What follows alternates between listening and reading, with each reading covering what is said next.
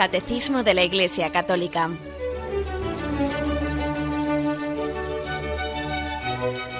Un programa dirigido por Monseñor José Ignacio Munilla, Obispo de San Sebastián.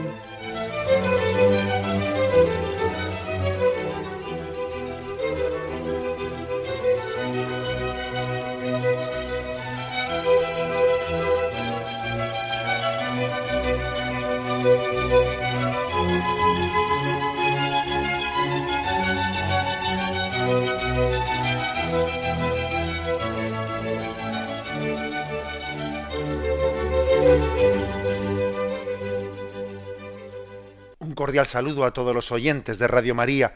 Un día más, con la gracia del Señor, proseguimos el comentario del Catecismo de nuestra Madre, la Iglesia. Y bien, estamos en el punto 407.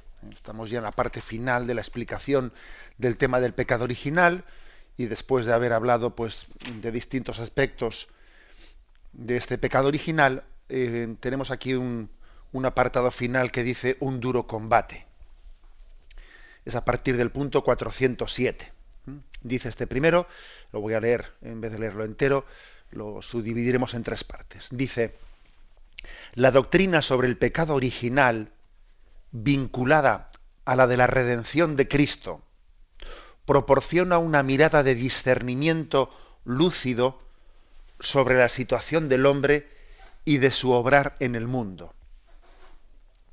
Bueno, hasta aquí lo dejamos. ¿eh? Es decir, discernimiento lúcido, para que alguien pueda tener una lectura, una lectura objetiva de qué está ocurriendo, de, qué es lo que está en juego en nuestras luchas, en nuestros sufrimientos,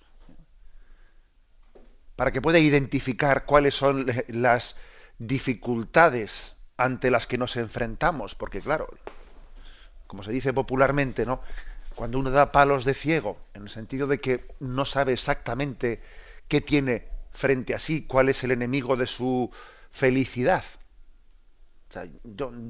¿Quién es el enemigo de mi felicidad? Y entonces, claro, cuando alguien no es capaz de identificar eso, pues la verdad es que mm, las consecuencias pueden ser muy graves. Porque uno igual ve enemigos donde no los hay.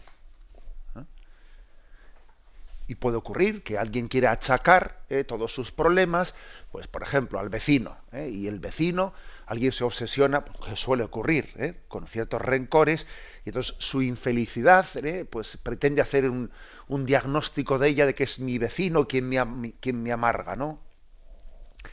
O, o no sé, o, o una interpretación política de todo que aquí el problema político que tenemos es el, origen de mi, de mi infelicidad y, eh, y, dale que te pego y dale que te pego, ¿no?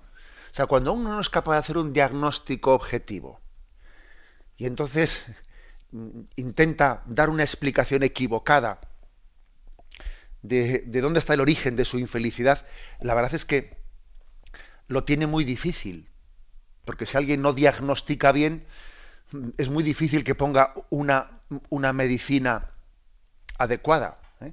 Será una casualidad, una casualidad que acierte con, con, la terapia cuando está mal diagnosticado el problema. Hombre, ya dice el refrán, ¿no? que todo reloj parado acierta en la hora dos veces al día. Entonces, bueno, podría ocurrir eh, que alguien, mm, aun sin, sin, ser consciente ¿no? de, de, cuál es el origen del pecado, que existe un pecado original, que está en la causa del desorden, etcétera, pues que hiciese alguna cosa concreta, alguna terapia concreta, que viniese bien para luchar contra, ¿eh? contra el mal. Pero bueno, pero va a, perdón, va a acertar esas esa posibles iniciativas que se le ocurran contra el mal, acertará muy en parte, ¿eh? muy en parte. Como he dicho, ¿eh? el reloj parado acierta en la hora dos veces al día, pero vamos, que al margen de esos dos veces al día no acierta en la hora, porque está parado, porque no disculpad vamos un poco la ironía, pero, pero es que es muy importante lo del discernimiento lúcido que dice aquí el catecismo. El discernimiento lúcido. Para entender cuál es la situación del hombre y cuál es la situación de su obrar. Aquí nos jugamos mucho. Nos jugamos mucho, ¿no? Decía con mucha gracia Ortega y Gasset decía, no sabemos lo que nos pasa y eso es precisamente lo que nos pasa. Claro, y usted, es que lo más grave es que no sé lo que me pasa y eh, claro, e, ese es el problema principal. No sabemos lo que nos pasa y eso es precisamente lo que nos pasa. Estamos totalmente desorientados a la hora de hacer un diagnóstico de decir, a ver, ¿cuál es el origen del problema? ¿Cuál es el origen del problema? No sé si habéis tenido, seguro, ¿no? Que habréis tenido más de un momento y una situación de desconcierto en la que parece que hay una madeja que todo se lía y hay un, problema o varios problemas que se entretejen unos con otros, etcétera y entonces parece que todo tiende a liarse, todo tiende a complicarse y encima vienen más cosas. Eh, y, bueno, pues eso, ¿no? El perro débil, todos son pulgas y entonces, bueno, se, se complican las situaciones. Y uno no sabe ni por dónde acometerla. Y entonces viene una persona lúcida y, y tiene, la, tiene la, la clarividencia, tiene el don de en medio de un problema muy enmarañado y muy complicado, de decir, a ver, un momento, empecemos por aquí, o sea, vamos a empezar por la base. No cojamos el toro, eh, pues eso, eh, por, por el rabo. No, vamos a cogerlo por este, por este sitio, etcétera, ¿no? Y te das cuenta que a veces, pues dice uno, pues sí, señor, este ha tenido clarividencia en medio de este asunto tan enmarañado, a ver, ¿por dónde comenzamos? Bien, algo así dice aquí el catecismo, o sea, que hace falta un discernimiento lúcido. Y la doctrina sobre el pecado original nos hace comprender muchas cosas. Entre otras cosas, nosotros siempre, cuando queremos hacer una lectura de, una interpretación de los problemas, solemos muchas veces presentarnos como ¿eh? somos unos victimillas de, ¿eh? pues de los problemas que, del enemigo que tenemos fuera de nosotros. Y, no, el, pecado original o sea, la doctrina del pecado original nos viene a abrir los ojos y a decirnos que no, que el principal problema lo tengo yo. ¿Mm? O sea, que no es, no voy a estar yo mirando siempre a mi alrededor dónde están mis enemigos y entonces, no, no, no, vamos a ver, si mi principal problema es mi desorden interior. Ese es mi principal problema. A mí me, vamos, creo que a mí no, a todos, ¿no? Nos, nos ha impresionado mucho, pues, cuando nuestro querido Papa Benedicto XVI, a la hora de hacer pues, un diagnóstico sobre, sobre los problemas de la Iglesia, etcétera, él ha repetido una y mil veces, ha repetido una y mil veces decir que el principal problema lo tenemos nosotros y lo tenemos y lo tenemos dentro y es nuestro pecado. Y fíjate que sería muy fácil, pues en, medio de un ambiente tan anticlerical y tan laicista, perdón, pues hacer un diagnóstico de decir, pues la Iglesia es perseguida, eh, la Iglesia pues es una, víctima de, de, este mundo anticlerical, etcétera, tal, tal, tal. Pues, pues, y además es que es verdad, es obvio que estamos en una cultura muy anticlerical, etcétera, ¿no? Pero es curioso verle que el Papa no se centra en eso. O sea, no se distrae. no. Las persecuciones que le vienen de fuera, él tiene la clarividencia para no distraerse con ellas, sino que él sabe muy bien que el principal problema lo tenemos dentro de cada uno de nosotros, que es nuestro propio pecado.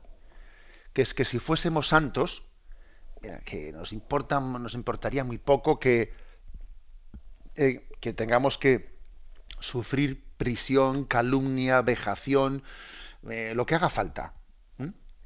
Que el principal problema lo tenemos dentro.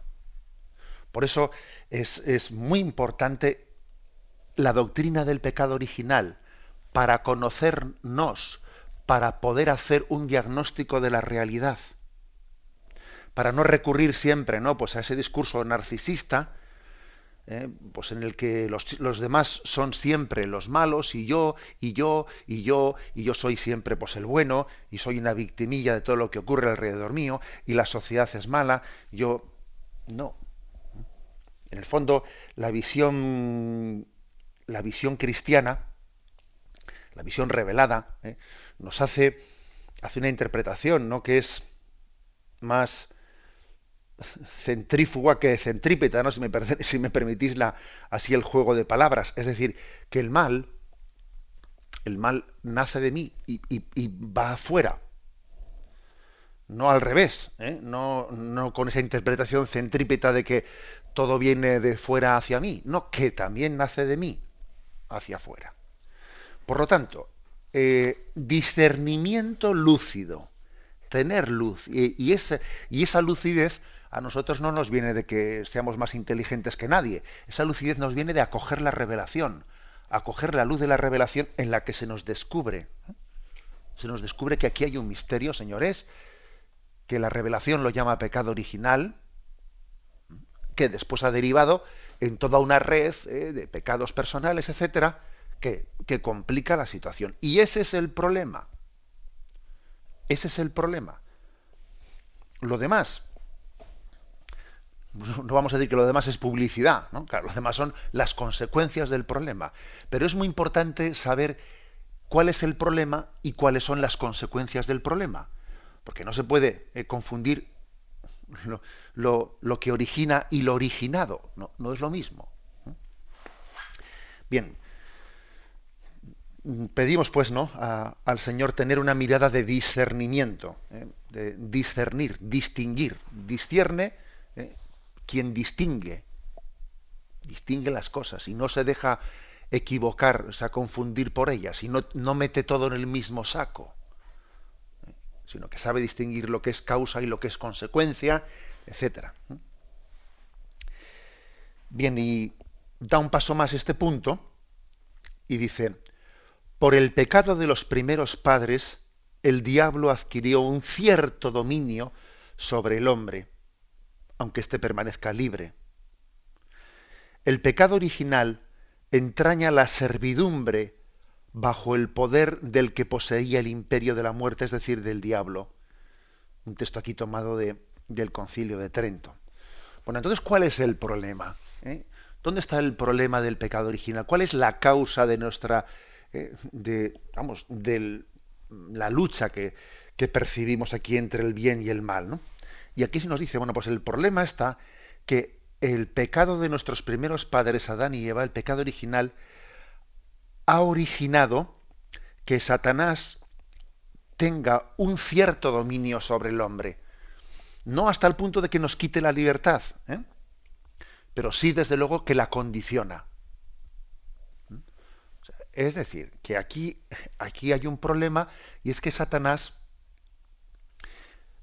no vamos a decir que campe a sus anchas, porque a sus anchas no campa, porque la gracia de Dios, desde luego, tiene eh, unas, firmes barreras en, torno a aquel que se acoge a la, a la, gracia de Cristo, una gracia de Cristo que es, que es protectora. Pero es, verdad que tiene un cierto dominio un cierto influjo sobre el mundo, Satanás. Eh, entonces aquí dejémonos de, lecturas nacidas de nuestras ideologías y sensibilidades personales. Eh, acudamos a la Sagrada Escritura y en la Sagrada Escritura se dice explícitamente, incluso se le llama el príncipe de este mundo. Es verdad que a Cristo le llamamos Cristo Rey ¿eh? su realeza, por supuesto que es eh, tiene, tiene una fuerza y un, y un don infinitamente superior ¿no? al de Satanás y sus ángeles. Pero existe ese influjo maligno en el mundo y en nosotros. Existe. El mayor triunfo que puede tener Satanás y sus ángeles es actuar en el mundo sin que nosotros seamos conscientes de su actuación. Entonces, claro, ¿eh? pues es que es como tener un enemigo delante nuestro que, claro, siendo invisible, él nos ve y nosotros no le vemos. Pues es que, claro, es un problema. Eh, uno, tiene todas las de perder de entrada. Por eso los ojos de la fe y la lectura de fe que la Iglesia nos invita a hacer, ¿no? Es desenmascaran ¿eh? esa estrategia mm, tapada, esa estrategia invisible la desenmascaran. Bueno, pues este es el diagnóstico, que el diablo adquirió un cierto dominio sobre el hombre, dice este punto del catecismo.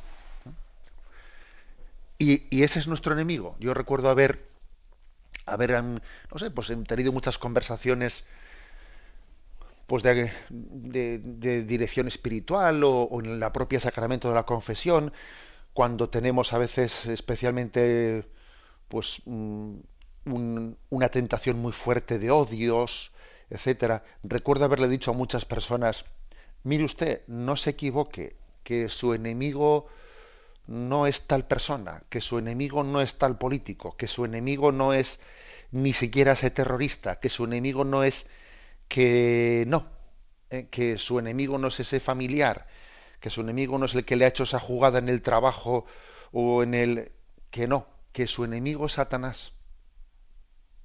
no nos equivoquemos en el diagnóstico.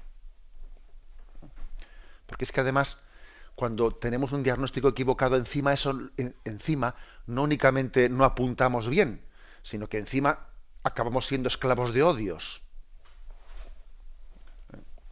Bueno, pues esta es la, afirmación, que como veis es una afirmación valiente, ¿eh? la que hace la doctrina de la Iglesia Católica. Es una afirmación valiente. Porque mira, en medio de este mundo, ¿no? Siendo muy consciente que por decir esto, una parte importante ¿no? de la sociedad te va a tomar por, pues por un pirado de la vida, ¿no? Por alguien que diga aquí, aquí el problema principal es el demonio y sus ángeles. Y dicen, madre mía, lo que van a, ¿eh? ¿qué, tipo de interpretación, bueno, le van a tomar ¿eh? en determinados ambientes, a quien haga esta lectura le van a tomar por el loco de la colina, ¿no? Con perdón de la expresión.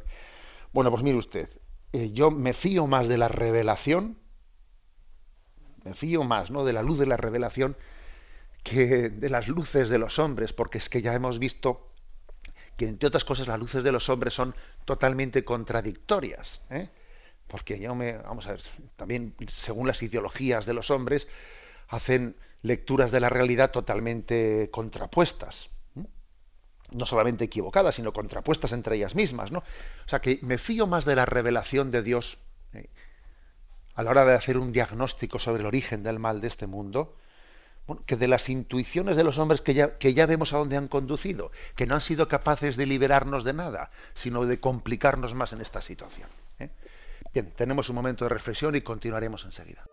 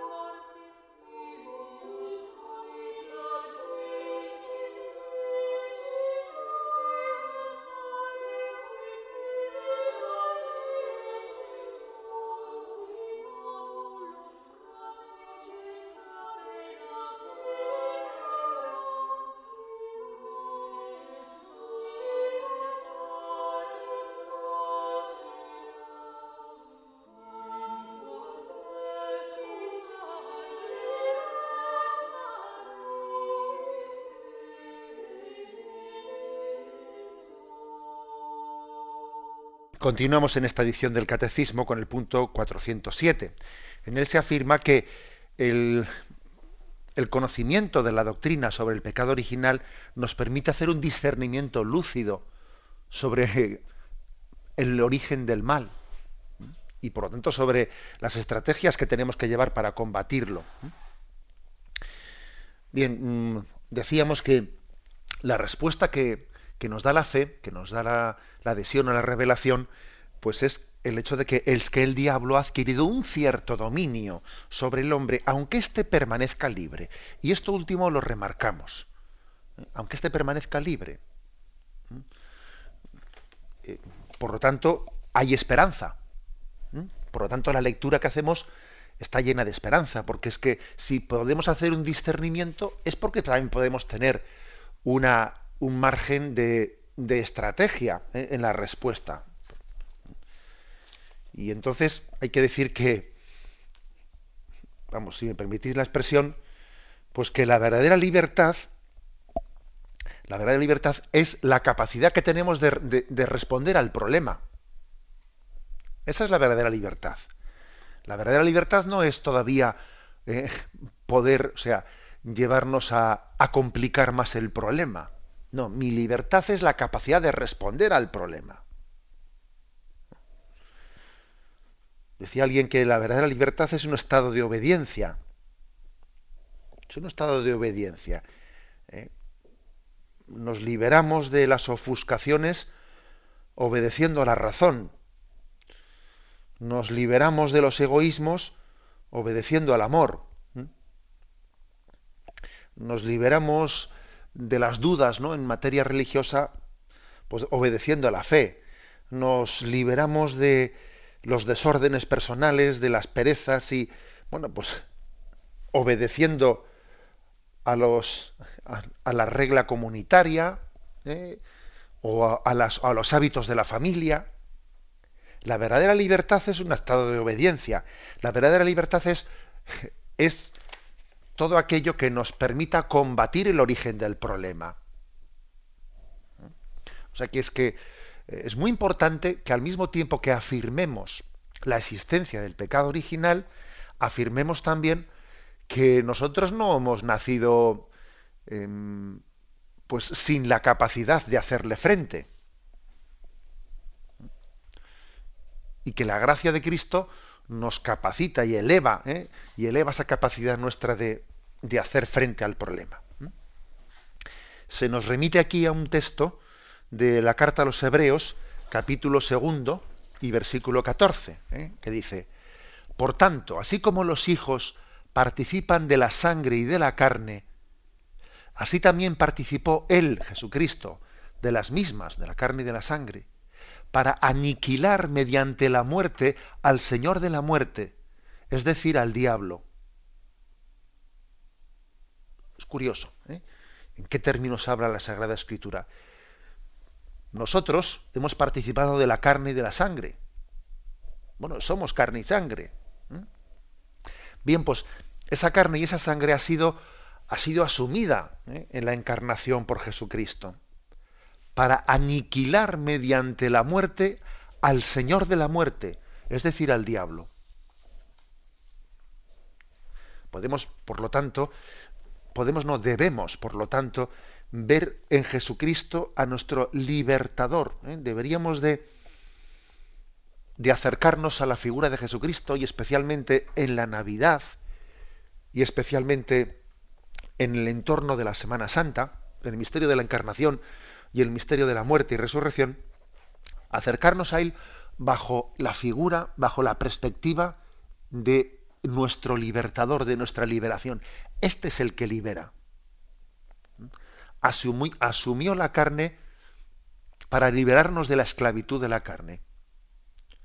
Asumió la muerte para librarnos del imperio de la muerte. Asumió el ser tentado por Satanás para liberarnos de la fuerza de la tentación. O sea, ese cierto dominio que Satanás tiene sobre nosotros, pues ha sido respondido, o sea, nuestra libertad ha sido infinitamente potenciada con Jesucristo para poder responder. ¿Eh? O sea, es decir, que nosotros nos veíamos respondiendo ante un problema muy serio, pues con unas fuerzas muy limitadas. Es como quien está con un tirachinas, ¿eh? con un tirachinas luchando contra, contra un ejército, ¿no? Y nos hemos visto potenciados en nuestra capacidad de, eh, respuesta, pues por la, por la liberación de Jesucristo. O sea, que Cristo es nuestro libertador, quien potencia nuestra libertad, nuestra capacidad de respuesta al mal.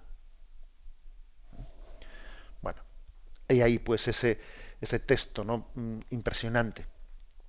Bien, y continuamos en la lectura eh, de este punto porque nos falta un último, un último párrafo, no, una última frase que dice, ignorar que el hombre posee una naturaleza herida, inclinada al mal, da lugar a, graves errores en el dominio de la educación, de la política, de la acción social y de las costumbres. ¿eh? Es decir, equivocarse en el diagnóstico tiene, tiene consecuencias muy graves. Que alguien ignore ¿eh? la existencia del pecado original, no estamos únicamente jugándonos, pues bueno, pues eh, una discusión teórica. No, no, sino que eso después tiene muchas consecuencias prácticas. Muchas consecuencias prácticas. Entonces, aquí dice a cuatro niveles, al nivel de la educación, de la política, de la acción social y de las costumbres.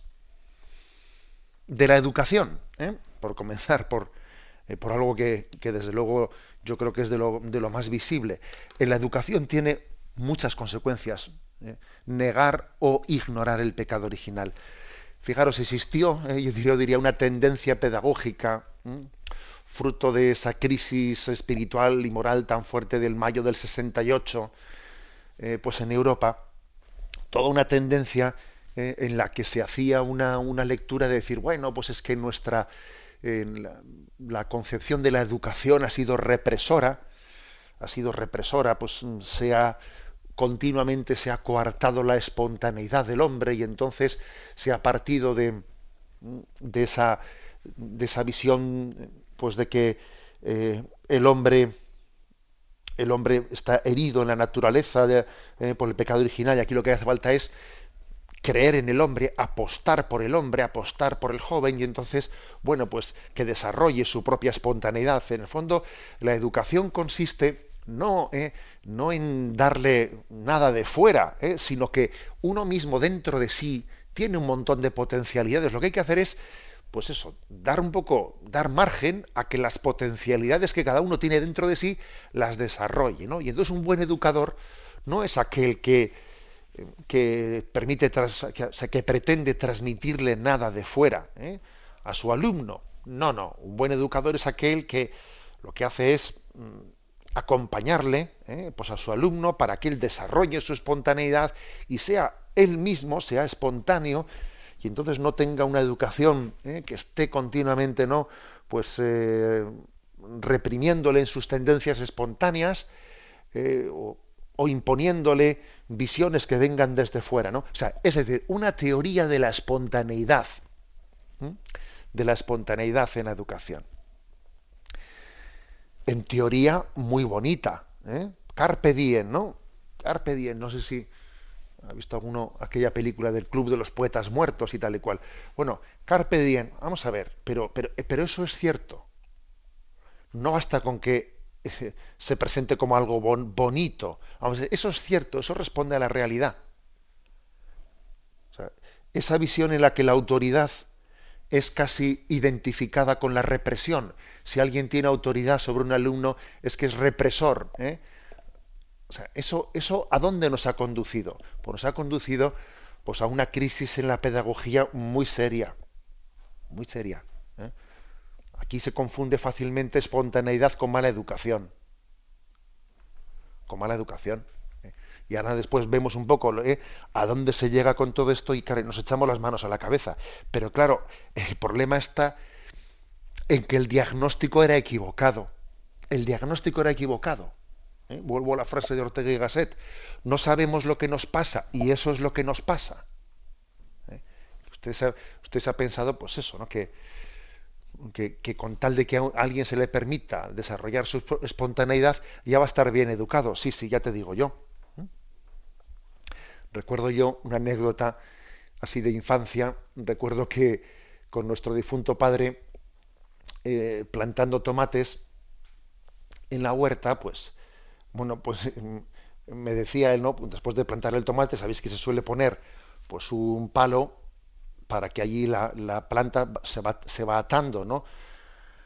a ese palo y se le ponen cintas según va creciendo la planta y, de alguna manera bueno, pues va subiendo en la planta del tomate con la ayuda pues, de ese palo o, esa vara o lo que fuere, ¿no? Entonces, bueno, claro, pues él, él, nos decía, mira, así es, así es nuestra vida, es como, como ocurre con la planta del tomate. Si tú, si nosotros no, no nos atamos corto, si no nos atamos a, eh, pues, a una ley de Dios que nos ayuda eh, a, iba a decir, bueno, a decir a, a liberar nuestra libertad, es decir, a impedir que nuestra libertad se confunda en libertinaje, a impedir que nuestra libertad sea enemiga de nosotros mismos. ¿eh? Si, si, no se ata la planta del tomate a, al palo sale todo torcido. O sea, es decir, dejándolo a sí mismo, dejándolo a su espontaneidad, ya vas a ver tú lo que ocurre aquí, que todo se lía y por lo tanto la, planta no va a crecer para arriba, no, va, no cogerá el, sol, los tomates no podrán crecer, etcétera, etcétera. ¿Mm?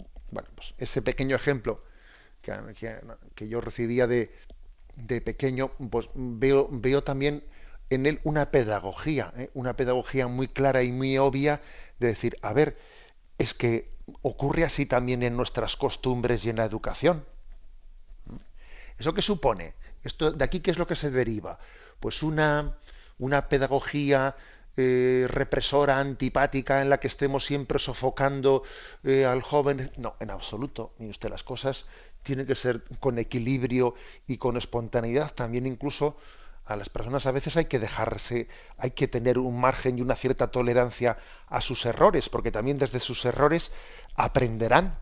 ¿eh? O sea, es decir, es eso así. A las personas una buena pedagogía no es aquella que, que no permita que alguien, que alguien se equivoque. ¿eh? No, también a veces hay que permitir y tolerar eh, ciertas equivocaciones para que después enseñarnos desde ellas. Pero obviamente, obviamente, lo que no puede ser es que nos equivoquemos de manera que pensemos que la espontaneidad ¿eh? por sí sola ¿eh? va a ser educadora. No, la espontaneidad por sí sola no va a ser, no va a ser educadora, no va a ser fuente de libertad, no va a ser fuente de madurez. No, porque existe un pecado original. Y por lo tanto, la espontaneidad no puede ser fuente, ¿eh? no puede ser el criterio de la educación. Bueno, es uno de los ejemplos concretos, ¿no?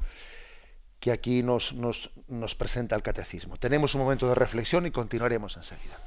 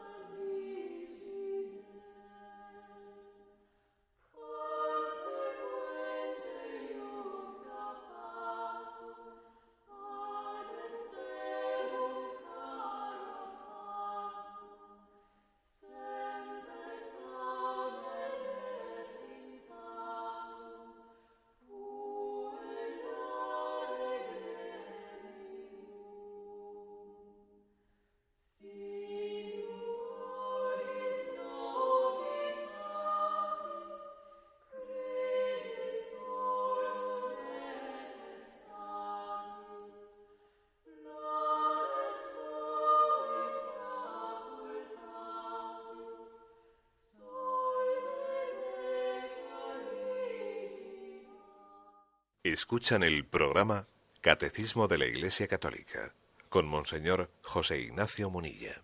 Continuamos con este punto 407. Eh, estamos en, la última frase en que dice que ignorar que el hombre posee una naturaleza herida, inclinada al mal, fruto del pecado original, pues da lugar a graves errores. Y decíamos en la intervención anterior, graves errores en la concepción de la educación Dice también graves errores en la concepción de la política. ¿eh? Esto igual nos llama más la atención. Pues claro que sí, porque cuando uno mm, no, no, tiene en cuenta que existe esa, esa, realidad del pecado original en, en, nuestra vida, ¿qué es lo que ocurre? Pues se piensa, en primer lugar se piensa que las personas solamente con, ¿eh? con unas determinadas leyes van a ser capaces de, regirse eh, en el bien común. ¿eh? Es decir, como si únicamente la ordenación exterior de la sociedad ya fuese suficiente. ¿eh? Aquí, si ponemos, pues el político tenía que ser, pues, pues mira, como un pequeño, como un policía municipal que regula el tráfico y entonces, bueno, pues lo que hace es un poco, venga, ahora pase usted, ahora pasen ustedes, para que no se choquen entre ellos, pero que si el político pensase que, que con poner un cierto eh, orden exterior ya tiene, eh, ya está garantizada la felicidad de la sociedad, la tiene clara. La tiene clara. El político tiene que saber que el problema es mucho más profundo, que el problema está también en el interior del hombre y por lo tanto tiene que potenciar todo aquello que tenga la capacidad de liberación y de influjo ¿eh? Sobre ese desorden que está dentro de cada uno de nosotros. Y por lo tanto el político lo que tiene que hacer es potenciar a la familia, porque sabe que la familia es la que tiene la capacidad bueno, pues de actuar especialmente en el interior del corazón del joven, donde está el desorden dentro de cada uno de nosotros. Y el político lo que tiene que hacer es respetar mucho ¿eh? el, el, criterio de la, de la libertad y de y de la responsabilidad que tienen los padres para educar a sus hijos. Y poner todos los medios que sean necesarios para que los padres puedan educar a los hijos según sus convicciones. Porque estamos hablando de algo muy serio, porque, porque el desorden está dentro de nosotros y el padre tiene derecho y deber, y deber de educar a sus hijos y también liberarles de esas consecuencias del pecado original que está dentro de nosotros. Y como también, por ejemplo, el ejercicio de, del derecho de la libertad religiosa es muy importante ¿eh? para luchar contra las consecuencias del pecado original y para poder permitirnos la, poner los medios necesarios para la madurez del hombre, pues, las, eh, pues digamos que las administraciones públicas, los políticos tendrán que valorar mucho el hecho religioso, valorarlo. ¿eh? Eh, primero respetarlo ¿eh? y segundo también pues, poner los medios necesarios para que el ser humano pueda, mm, pueda tener una, una visión de la sociedad, etcétera, conforme a sus principios religiosos. O sea que es que claro que también tiene consecuencias para la vida política. ¿Qué ocurre? Pues por ejemplo que cuando estamos viendo que desde una absoluta secularización y laicismo, etcétera, se pegan palos de ciego. ¿eh? Es decir, se ignora totalmente la existencia de ese problema de fondo, ¿eh? de ese desorden interior. Y entonces, ¿qué es lo que se viene a decir? Pues mira, las, eh, las leyes lo que consisten es en que todo el mundo tenga un reconocimiento legal, legal de sus gustos. O elevar nuestros gustos a la categoría de ley. Eso es lo que ocurre muchas veces en el momento en el que eh, pues el mundo político, que, es incapaz, ¿no? cerrado a la luz de la fe, es incapaz de hacer un diagnóstico de lo que está ocurriendo. Entonces, es incapaz de buscar el bien común. Es incapaz de entender que existe una ley natural y que los políticos tienen que regular la vida social en adecuación a la ley natural. ¿Eh? O sea, que el bien y el mal no lo decidimos nosotros, que es que existe una ley natural y el político tiene que regular la vida social conforme a ella. Pero claro, cuando esto no se ve, ¿qué es lo que se hace? Pues mire usted, elevar el gusto a la categoría de ley. ¿eh? Entonces, pues eso, ¿eh? aquí lo que hay que hacer es, como se dice, ¿no? Hay que mm, extender los derechos. Pues yo qué sé, pues matrimonio, a la que se case que quiera. Se case el que le dé la gana, pues porque ya lo importante es extender los derechos. Pues ya está. ¿eh? Oiga, mire usted, pues, pues, no, pues no, pues no puede ser. Un padre y una hija no podrán casarse. No, porque es que es contra natura. Y dos hombres tampoco. Y dos mujeres tampoco. Y dos hermanos tampoco. O sea, no, mire usted, existe una ley natural y nosotros no, no podemos pretender que las leyes sean eh, nuestros gustos distorsionados, elevados a la categoría de ley. No, mire usted, eso es una, es una consecuencia en la política de la ceguera de la ceguera a la que nos conduce el no conocer cuál es, eh, cuál es el origen del, del, sufrimiento del hombre, que no es otro que el pecado original. ¿Mm? Fijémonos en esto, ¿eh? que, que es verdaderamente importante. Más consecuencias. Dice aquí, en la acción social. También en la acción social tiene muchas consecuencias. El que no, hagamos un diagnóstico correcto de la existencia del pecado original porque mm, estaremos poniendo parches, eh, quien no es consciente de dónde está el, origen del problema, que está en el pecado original, pues en su acción social, pues dirá, pues ¿cómo ayudamos al hombre de hoy? Pues venga, pues más pan y circo, venga, que la gente se divierta. Vamos a, eh, a dedicar más, más presupuestos, pues mira, para que, que la gente tenga, eh, pues venga, pues más fútbol, más música. Venga, hasta las 7 de la madrugada, eh, pues todas las discotecas abiertas, etcétera. Es decir, lo que se hace es tenerle a la gente, pues mire usted, tenerle a la gente contenta. Tenerle a la gente contenta, entre otras cosas, para que no nos dé problemas y nos siga votando. Nos siga votando. ¿eh? Es el pan y circo en el que muchas, al que muchas veces se, se, termina. ¿eh? ¿Qué es lo que pedimos? Pues venga, más presupuesto de fiestas, más de esto. O sea, nos equivocamos totalmente en la acción social. Y eso sí, de vez en cuando después, alguna acción solidaria. ¿eh? Después de hacer esto, para sentirnos un poco bien, pues bueno, pues igual cogemos y, ¿eh? y mandamos para África alguna cosita. O sea, es que, claro, el no tener un diagnóstico correcto nos hace pegar unos palos de ciego que es tremendo. Que es tremendo. Y tenemos que pedir eh, pues al Señor la gracia de, de, la clarividencia, la gracia de la lucidez en el discernimiento de los problemas. Mire usted, eh, a veces queriendo, eh, cuando no se tiene claro eso, cuál es el origen del problema, a veces se, ejerce de, bombero pirómano. ¿eh? El bombero pirómano que, claro, ve que hay sufrimiento y, claro, dice, tengo que apagar el fuego. Ya, pero como no sepas, como no sepas lo que es el fuego y cómo se apaga el fuego, lo mismo te pones a apagar el fuego con gasolina. Y entonces organizas un incendio muy superior. Y esto es lo que a veces ocurre en esta sociedad. ¿eh? Que no teniendo o sea, no teniendo la clarividencia para decir que es que es el pecado el origen principal de nuestro sufrimiento, a veces intentamos aliviar el sufrimiento echando más, echando gasolina al fuego, y entonces todavía originamos un fuego superior.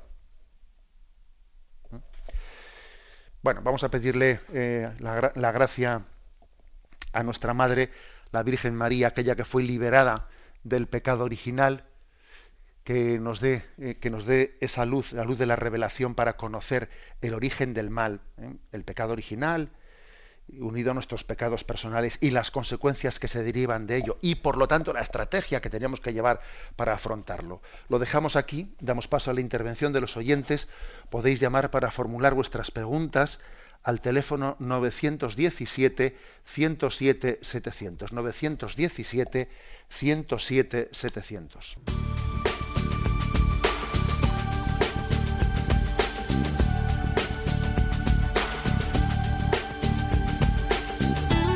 Radio María le ofrece la oportunidad de recibir en su casa sus programas favoritos.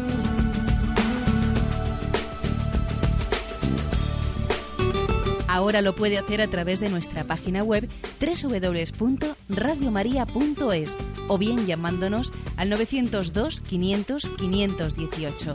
902 500 518. Pídanos el programa que más le interesa en cualquiera de sus emisiones, especificando el día y la hora que lo ha escuchado. Solo nos tiene que decir si lo quiere en CD de audio o CD o DVD en MP3. Haga su solicitud en el 902 500 518 y en www.radiomaria.es. Radio María, más cerca de usted.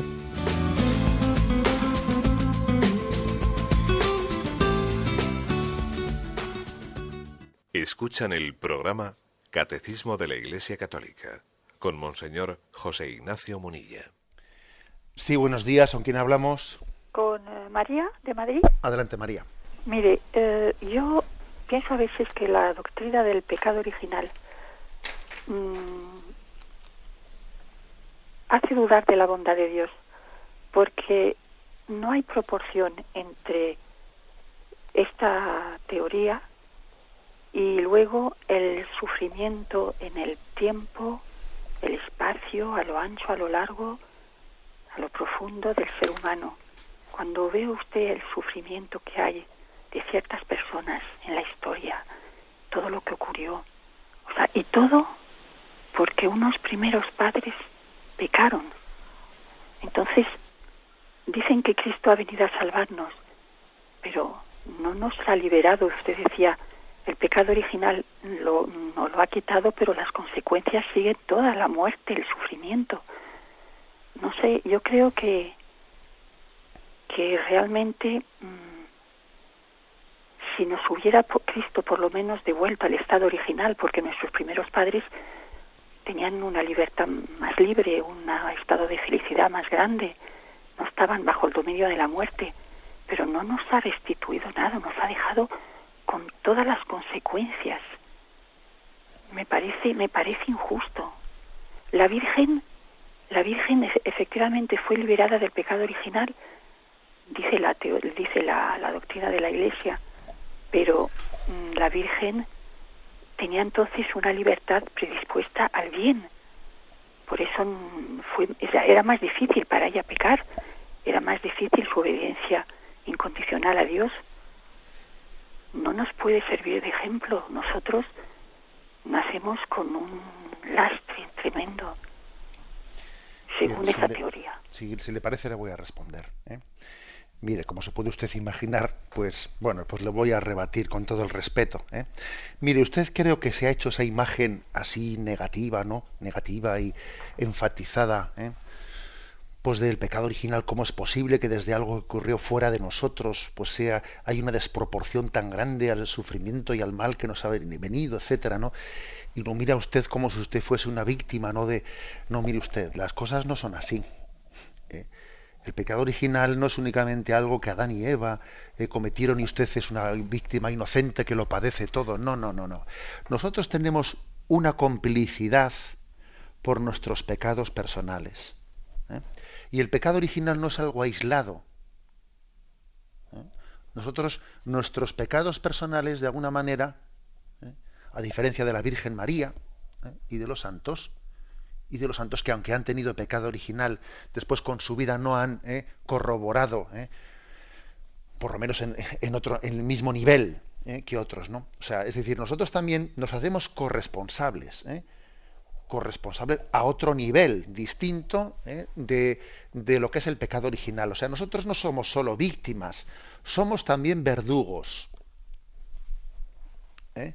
Eso es, que creo que es importante decirlo, porque si no ese, ese discurso, permítame decirle que me parece muy victimista, muy victimista. Nosotros no solo somos víctimas, somos verdugos. Luego, Luego, no únicamente reivindiquemos la libertad, reivindiquemos también la responsabilidad.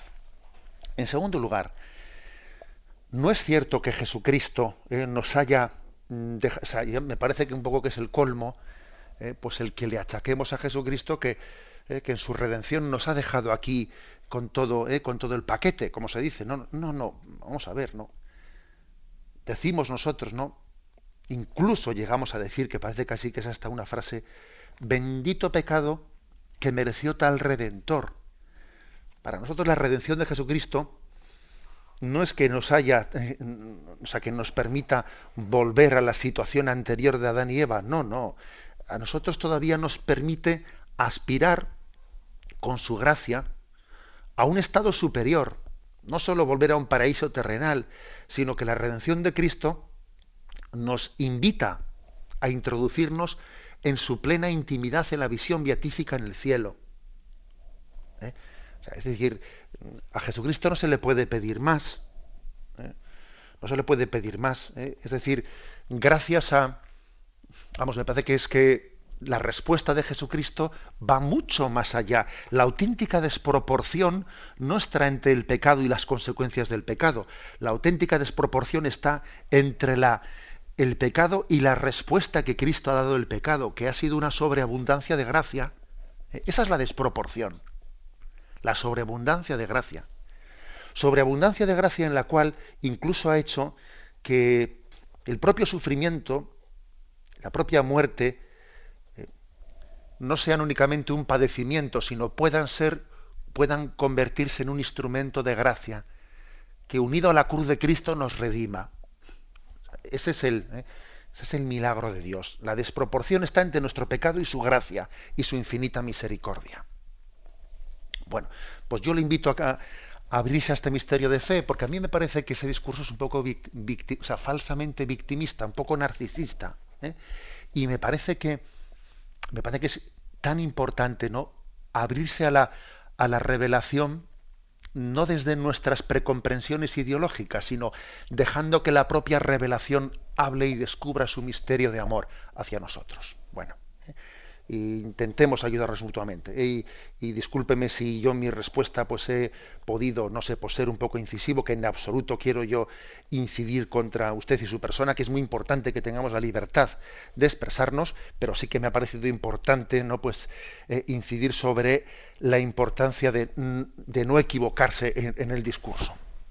Damos paso a un siguiente oyente. Buenos días. Buenos días. Sí, adelante. Le escuchamos. Yo quería preguntaros a ver cómo se puede defender el cristianismo ante personas indiferentes, hacer la defensa del cristianismo en pocas palabras. Bueno, mire usted, yo no, lógicamente no tengo una receta ¿eh? para una pregunta como esa, pero quizás yo le diría dos cositas o tres.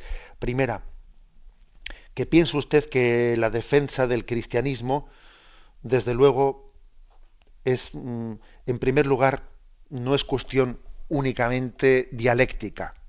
¿eh? Porque muchas veces hay, o sea, un planteamiento que, a ver, quién queda por encima como el aceite, ¿eh? a ver quién discutiendo, quién le tapa la boca a quién. No. ¿eh? A mí me parece que la defensa del cristianismo es sobre todo un testimonio de vida un testimonio de vida. Y fíjese que, por ejemplo, puede haber personas que no tengan facilidad de palabra, no tengan mucha formación, y viene alguien y les tapa la boca, como se dice, pues metiéndoles alguna duda, pero en su forma de reaccionar humilde, paciente, orante, está dando un testimonio del Evangelio muy grande. Es verdad que hay que intentar formarse, ¿eh? y que también que la formación nos, debe de ayudar en ese testimonio. ¿eh? Pero me parece que que yo he visto a personas que no tienen mucha pues mucha capacidad de meterse en discusiones, ¿no? En teóricas, etcétera, pero que su testimonio de vida es la mejor palabra que se pueda dar. ¿eh? Y a veces, a veces, mire usted, pues igual la palabra, la palabra que también hay que hablar, ¿no? La palabra principal que se puede decir es la que refleje el propio testimonio y decir, pues, pues, mire, pues mira tú, pues yo te voy a decir una cosa, que a mí la doctrina de Cristo me ha hecho muy feliz. Y me parece que si este mundo se conociese más la doctrina de Cristo y si se rigiese por ella, tengo para mí que este mundo sería más feliz. También a veces dar ese testimonio ya es algo. ¿eh? O a veces decir, decir, oye, eh, todo ese discurso y todas esas cosas que, que sueltas contra la Iglesia, yo no sé, me da la impresión que son más una especie de, de autodefensa, ¿eh? una autodefensa que, sí, porque a veces hay una serie de ataques y ataques y ataques eh, que a mí me parece que en el fondo más que buscar limpiamente la verdad, lo que buscan es defenderse y justificarse de no entregar nuestra vida a Cristo. Pero bueno. Disculpe que no le haya eh, respondido así de una manera como usted igual hubiese deseado, pero damos paso a un siguiente oyente. Buenos días. Hola, buenos días, señor Munilla. Adelante, le escuchamos. Paqui de Alicante. Muy bien, Paqui. A mí lo que me impide ser feliz es no saber con seguridad si lo que hago agrada o no agrada al Señor. Eh, tres veces he soñado últimamente con una, durmiendo, eh, que una ocasión que estaba rezando, en otra que veía una imagen de Jesucristo crucificado, o sea, Jesús crucificado, que la tengo enfrente mía. Y esta noche he soñado con Jesús, un sueño que no recuerdo, pero no era Jesús crucificado. Mm, el Señor en mi vida interviene. De acuerdo, le doy una, una respuesta breve. Mire, no haga usted caso a los sueños ¿eh? como criterio. No haga usted caso a los sueños porque es que eh, el que nos pretendamos, ay, he soñado esto, ¿y esto qué quiere decir? O como criterio, no hagamos caso a los sueños ni pretendamos construir desde ellos una teoría. ¿eh? Eh, quien pretende discernir si agrada o no agrada al Señor desde los sueños que tiene, pues yo creo que se equivoca. Ya sé que alguno me diría, pues en la Sagrada Escritura se habla de unos sueños, bien, pero, pero vamos a ver, no, no pretendamos que lo que ha sido extraordinariamente, lo que ha sido pues una forma de, revelación de Dios, pues en el caso de sueños de José, etcétera, se convierta en el método ordinario de discernimiento. No. ¿eh? Y usted pregunta, ¿y, cómo sé yo eh, si, agrado al Señor?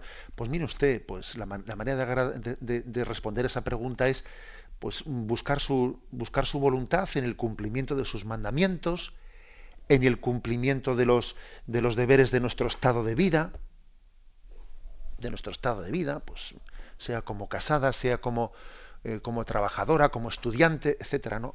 Eh, agradamos al Señor en la medida en que cumplimos su voluntad, cumplimos sus mandamientos, amamos al prójimo, somos fieles a nuestro, a nuestro estado de vida, etcétera. O sea, es decir, no, no le den más vueltas a la cosa. Es decir, eh, para eso el Señor ha llevado a cabo la revelación de su ley hacia nosotros. Me despido con la bendición de Dios Todopoderoso.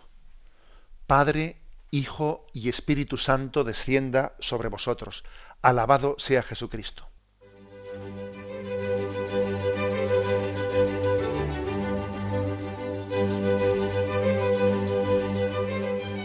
Finaliza el Catecismo de la Iglesia Católica, un programa dirigido por Monseñor José Ignacio Munilla, Obispo de San Sebastián.